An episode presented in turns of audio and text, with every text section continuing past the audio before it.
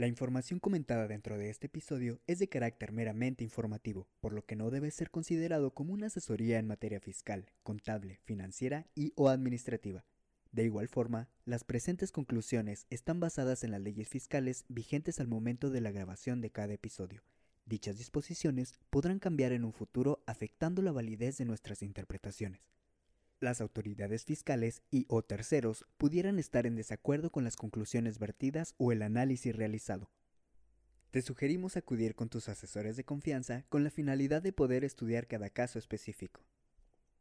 El Lavadero Fiscal es un podcast creado y producido por Arpea Consultores. En este podcast, no, no te enseñaremos aquello que imaginas, te ayudaremos a informarte de aquello que nadie nos explica cuando crecemos, los impuestos y podrás hacerlo mientras tomas un baño, te tomas un café, estás en el tráfico, en la oficina o en cualquier lugar. Hola familia, excelente domingo, otra semana más de lavadero fiscal. Eric, ¿cómo estás? Muy bien, aquí a punto de lavar una sábana. Sí, esta semana vamos a hablar de lo que estaremos, una parte de lo que estamos hablando durante el mes de mayo, que es de la PTU, pero desde un enfoque del patrón. Algunos temas de algunos plazos, cosas que tienen que tener muy presentes durante este mes, que es probable si eres una empresa, una sociedad mercantil, tengas que repartir la PTU. Así es. Entonces, pasemos a lo bueno. Eh, en el episodio pasado les estábamos contando que los trabajadores tienen el derecho de pedirle a los patrones la eh, declaración anual con el fin justamente de ver cuánto tuvieron de utilidad, el 10%, cuánto se va a repartir, etc. Entonces, digo, también dijimos que no se hace esta repartición del 10% entre 10 personas, pues entonces les toca de 1% a cada quien. Realmente no es así, es un poco más complejo, pero creo que ahorita lo vamos a ver. Entonces, por si en algún momento algún trabajador les llega a requerir la declaración anual para poder echarse el chisme, les contamos más o menos cómo son los plazos. Lo primero es que ustedes tendrían para entregársela a los trabajadores 10 días después de que presentaron su declaración anual. ¿Esto qué quiere decir? Si ustedes la entregaron, bueno, la presentaron más bien, el 30 de marzo, ustedes tienen para entregarle a los trabajadores la declaración anual hasta el 10 de abril.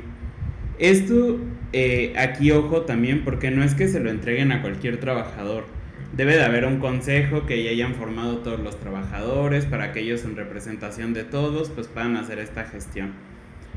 Entonces, bueno, tienen para entregarla 10 eh, días después de la presentación y ellos tienen 30 días para la revisión. Pero aquí hay algo importante, porque en caso de que ellos detecten eh, o no le crean al patrón, lo pueden echar de cabeza con el SAT y decirle al SAT, ok, eh, ya nos dieron esta declaración anual, pero nosotros por X o Y razón sabemos que tal vez no vendieron esto, que tal vez esta no fue su utilidad, que ellos están diciendo que gastaron en un edificio cuando no compraron nada, etc. Y entonces el SAT va a decir, ok, dame chance, déjalo reviso y ahorita vemos qué onda.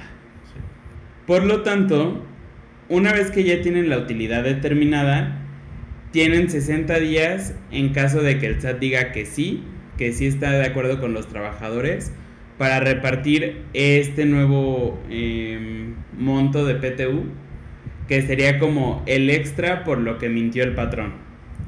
Y en caso de que no tengan todavía una resolución del SAT, se tienen que esperar a que esta resolución se afirme. Al decir que es firme, pues básicamente es que esta resolución ya sea eh, la final y que ya no se va a modificar por ninguna de las tres partes, es decir, el SAT, el patrón o el trabajador. Eh, es muy común, por ejemplo, en las empresas que son como Maquilas, que es industria, que esta cuestión de entregar la, la anual, la declaración anual a los trabajadores, lo que hacen es como imprimirla y exhibirla en un lugar donde todos tengan acceso, con la finalidad justamente de que estén cumpliendo con esta obligación que como patrón tienen. Entonces, también es importante mencionarles que si alguna vez algún trabajador en temporada de utilidades les pide el anual, es su obligación como patrones exhibirla y poder que ellos puedan revisar lo que tengan que revisar. Es correcto. Eh, pero bueno, o sea, aquí no hay que alarmarnos todos porque no todos están obligados a hacer esta repartición. ¿Sabes quiénes no están obligados? Pues mira, las más obvias son las empresas de nueva creación, pues esto porque pues apenas van iniciando, van como agarrando la onda en estos temas, entonces la ley federal del trabajo exceptúa a estos patrones.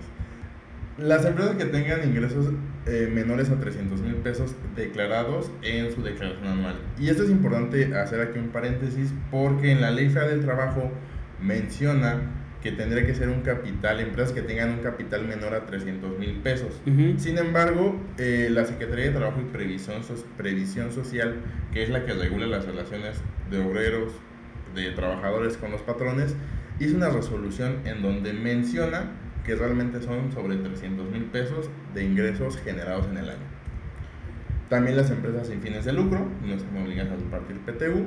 Básicamente porque no tienen utilidad. Exacto, y porque pues no buscan no lucran con lo que hacen. Instituciones descentralizadas como el IMSS, eh, la Prodecon o el Servicio Postal tampoco están obligadas a repartir. Básicamente, eh, organismos descentralizados del gobierno. Que también es por lo mismo, o sea, al final tampoco tienen una utilidad real, o sea, es igual dinero del gobierno, nada más que está por todos lados regado. Por eso es bien importante sí entregar la declaración anual, porque justamente nosotros podemos creer como empleados que de repente el patrón no está, no está siendo honesto, ¿no? Y que ellos están diciendo que no tienen utilidad o que sí la tienen, etcétera, pero no la quieren repartir. Y si no tienen más de 300 mil pesos en el año, ni siquiera lo tienen que entregar. Exacto. Pero bueno, pero bueno, aquí no todo siempre es malo. Porque, para ponerlo en ejemplos más prácticos, si bien ustedes están obligados a pagar el impuesto, que sería en este caso ISR, sobre ese monto de la PTU que están pagando, por ejemplo, en 2020. En 2021, cuando ustedes ya estén haciendo el reparto de las utilidades, tienen derecho a disminuir una octava parte durante los pagos provisionales de mayo a diciembre. Por lo tanto, el resultado de esta operación es que van a estar pagando menos impuestos. Exacto.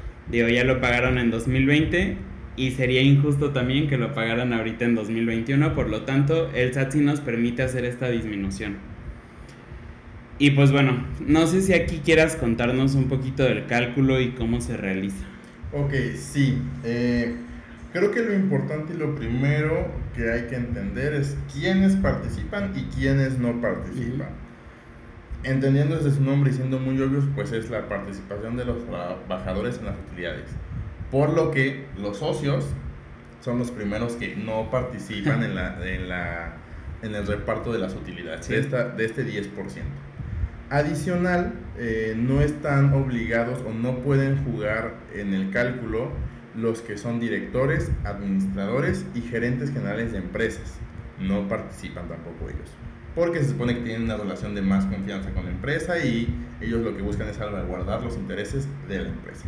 Que ahí justo es importante mencionar también que aunque ustedes le cambien el nombre al puesto, si tiene las funciones de estos puestos, tampoco entran en el cálculo de la PTU.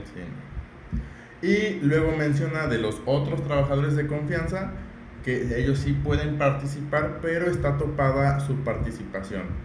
Esto es de, de los otros trabajadores que no sean de confianza, se tiene que sacar el, el sueldo del más alto y pueden participar adicionándole un 20%. Es decir, si el, el sueldo más alto es de 100 pesos, de un trabajador que está en la parte de producción y ellos como administradores ganan 300 pesos diarios, únicamente ellos podrán participar en la PTU con un sueldo como si fuera de 120. Claro, hasta ahí. Eh, únicamente. Eh, hablando ya no en las industrias, por ejemplo, las trabajadoras del hogar, pues tampoco tienen derecho a participar en las PTUs porque pues en esencia una casa no genera utilidades. Eh, los trabajadores eventuales, y esto es un, tema importante que hay que tomar, eh, ellos tienen derecho a participar en la PTU si tienen más de 60 días trabajados. Y en la práctica es muy común que creamos que cualquier trabajador que no trabajó 60 días en un año no tiene derecho a, a trabajar en la PTU. Y eso es incorrecto. Si desde el inicio tiene un contrato por tiempo indeterminado, así haya trabajado un día, tiene el derecho de participar en la PTU. Entonces ahí tengan eh, cuidado y no caigan en este error muy común que pasa en las empresas. Y también eh, lo comentábamos en el episodio pasado, las personas físicas también están obligadas a repartir PTU. Y, por ejemplo, cuando la utilidad o los ingresos se deriven de su trabajo, voy a poner ejemplos como por ejemplo los, los doctores, los contadores, los arquitectos, los abogados o los notarios, este, que ellos se dedican pues a hacer eso, la PTU no se hace con el cálculo que ahorita les voy a explicar, sino se topa a un mes de salario. Al menos para este cálculo de este 2020. Puede ser algo también bien obvio como si trabajaras con algún artista y ese artista genera su propia utilidad y tú eres, por ejemplo, su asistente, entonces ese artista no te va a repartir el 10% de su utilidad. No, está topada únicamente un mes de sueldo. Exactamente. Y ahora sí. Eh, Vamos a explicar el cálculo para que lo tengan presente. Y la utilidad se divide en dos, que ya lo habíamos platicado un poco también en el episodio pasado. La primera es se reparte de manera igual a todos los trabajadores, tomando eh, como base los días trabajajados por cada uno de estos trabajadores. Por eso es importante que los que son las mujeres que están embarazadas o los que estuvieron riesgo de trabajo, también esos días que no estuvieron laborando sean considerados en el cálculo. Sí. Eh, y independientemente del monto de los salarios, aquí sí nada más es la suma de todos los trabajadores y ver cuántos días son y se lo parten de manera igual. La segunda parte, el otro 50%, se divide del salario de vengado, es decir, el salario que tú cada semana, cada quincena, cada mes le estuviste pagando y que efectivamente recibió. Igual que el caso de los días trabajados, se suma el total de los sueldos, se divide entre el número de trabajadores y ahí se va repartiendo de manera proporcional eh, el tema de este otro 50%. Es por eso que los trabajadores de confianza no podrían tener su sueldo completo porque si no ellos se llevarían gran parte de la utilidad. Es correcto. Y aquí también es bien importante, justamente como esto es para los patrones, recordarles que la PTU después de que ustedes ya determinen el monto, es decir, si esa persona va a ganar 10 pesos, ah bueno, esos 10 pesos tienen una parte exenta. En este caso, para 2020, que lo van a pagar ahorita en 2021, la exención sería de 1344.30. Ajá. Y entonces todo lo que se exceda de ese monto sí tiene que pagar impuesto. Ahí eh, asumimos también que ya tienen a su departamento de recursos humanos, etcétera, a sus contadores de cabecera, que les van a poder ayudar más con este cálculo porque es un cálculo también un poquito especial. Eh, pero bueno, siempre que tengan mucho en mente eso, porque pues al final también estarían incumpliendo con la ley en caso de que no les retengan el impuesto. Exactamente. Y por último, y como ya lo habíamos hablado, hay plazos para hacer el pago de esta PTU. Entonces, se tiene que hacer siempre 60 días después de cuando se debiera eh, pagar el impuesto anual. Por ejemplo, en el caso de las personas morales, como tienen como plazo máximo para presentar la declaración anual el 31 de marzo, van a tener hasta el 30 de mayo para entregar esta PTU. Las personas físicas tienen un plazo distinto, tienen eh, el mes de abril, que es el 30 de abril el plazo máximo, para presentar esta declaración anual. En este año, por ejemplo, pues van a variar mucho los plazos porque está hasta el 31 de mayo. Así es. Por lo tanto, pues ahí se va a mover el plazo y va a ser eh, en lugar del 29 de junio al 30 de julio. Que el año pasado también se extendió hasta el 31 de julio, ¿cierto? Ajá, y fue hasta septiembre por ahí la obligación de las personas físicas a repartir PTU. Exacto. Y eh, para los RIF es igual al 29 de junio. Los RIF realmente no están obligados a presentar una declaración anual, pero bueno, la ley les pone un plazo fijo. No es tal cual la ley, sino que es una resolución miscelánea. Pero bueno, esas ya son cosas más técnicas. ¿Algo más que quieras añadir? Sí, algo súper importante que es, es con qué salario se calcula la PTU. Okay. Eh, es importante mencionar que en la Ley Federal de Trabajo, en el artículo 84, nos menciona que el salario se entiende por la cuota diaria, es decir, lo que le pagas cada día, además de las primas, bonos, comisiones, rentas, ayudas, cualquier otra prestación que hayas el nombre, eso se considera salario. En este apartado, en la ley, cuando repartes la PTU, sí te dice que el salario con el que se debe calcular es únicamente la cuota diaria. Esto es importante porque a lo mejor tú das otros bonos y en vez de que él gane 100 pesos de cuota diaria, a lo mejor gana 170. Entonces es importante también mencionar este, este dato. Es correcto. Y pues bueno, en términos generales, esto es lo que tendrían que saber como patrones. Una vez más, asumimos que ya tienen a sus contadores de cabecera. No dejen de asesorarse, siempre es bien importante. Eso les puede ayudar a mitigar muchos riesgos y también hacer las cosas de la mejor manera posible. Eh, no sé si tú tengas aquí una conclusión que nos quieras compartir. Sí, o sea que al final de cuentas es un derecho que tienen los trabajadores que tiene que pagarse y el no pagarla también podrían incumplir en una multa con la Secretaría de Trabajo. Hay veces en que personas que trabajan en la Secretaría van a las empresas a preguntar si, si repartieron o no la PTU y también pueden llegar a ser multas que pudieran llegar excesivas únicamente pues por un tema de, de no querer repartirlas o también entendemos, a veces pasa el tema de liquidez, eso pasó el año pasado por ejemplo. Creo que es todo. Asesórense, asegúrense, si paguenla, si timbren también sus recibos de, de, la PTU. Y pues nada, solo eso. Ok. Este, no sé si tengas algo que nos puedas recomendar para esta semana. Sí. Eh, justo hoy descubrí un podcast que es The American Express Business Class. Ok. Justo es de American Express. Eh, pero tienen un episodio que está muy interesante que el título es Deducción de impuestos, herramienta clave para el desarrollo de las empresas. Igual lo van a encontrar en, la, en las cajitas de descripción de cada plataforma que, que nos escuchen.